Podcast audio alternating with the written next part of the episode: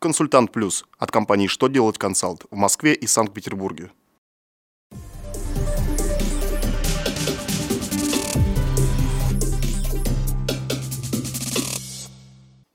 Добрый день! Для вас работает служба информации телеканала «Что делать ТВ» в студии Алексей Шардуба.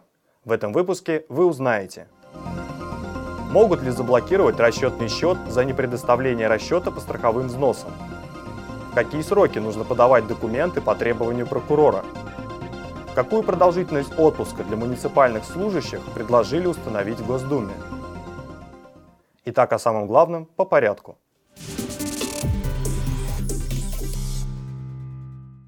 Федеральная налоговая служба России дала ответ на вопрос, можно ли приостановить операции по банковским счетам организаций или индивидуальных предпринимателей, если в установленный срок налоговый орган не получил от них расчеты по страховым взносам. ФНС разъяснила, что с 1 января 2017 года в статье 76 Налогового кодекса России действуют поправки, включающие в перечень лиц, на которых распространяется применение указанных санкций, плательщиков страховых взносов. Это означает, что за опоздание с подачей новой отчетности по страховым взносам налоговики вправе заморозить расчетный счет. Стоит отметить, что Минфин России в своем недавнем письме высказал противоположную позицию по данному вопросу.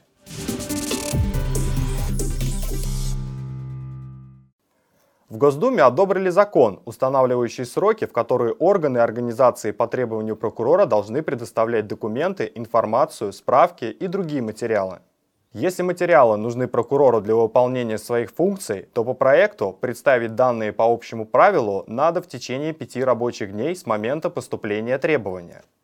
Более короткий срок предложили для случаев, когда информация необходима в ходе проверки исполнения законов в течение двух рабочих дней с момента предъявления требования. В требовании могут быть указаны более длительные сроки.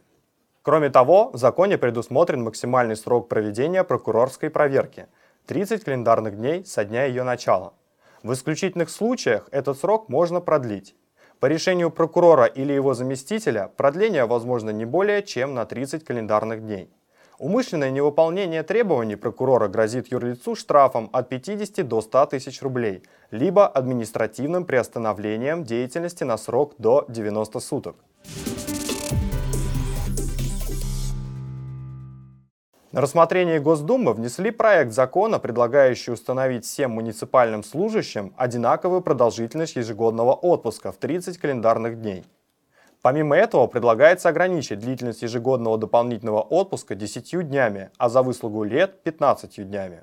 Кроме того, дополнительный отпуск за ненормированный служебный день по новому проекту закона предлагают ограничить тремя календарными днями – при этом, согласно нормам Трудового кодекса России, такой отпуск не может быть меньше трех календарных дней, и его длительность устанавливается коллективным договором или правилами внутреннего трудового распорядка. На этом у меня вся информация. Благодарю вас за внимание и до новых встреч!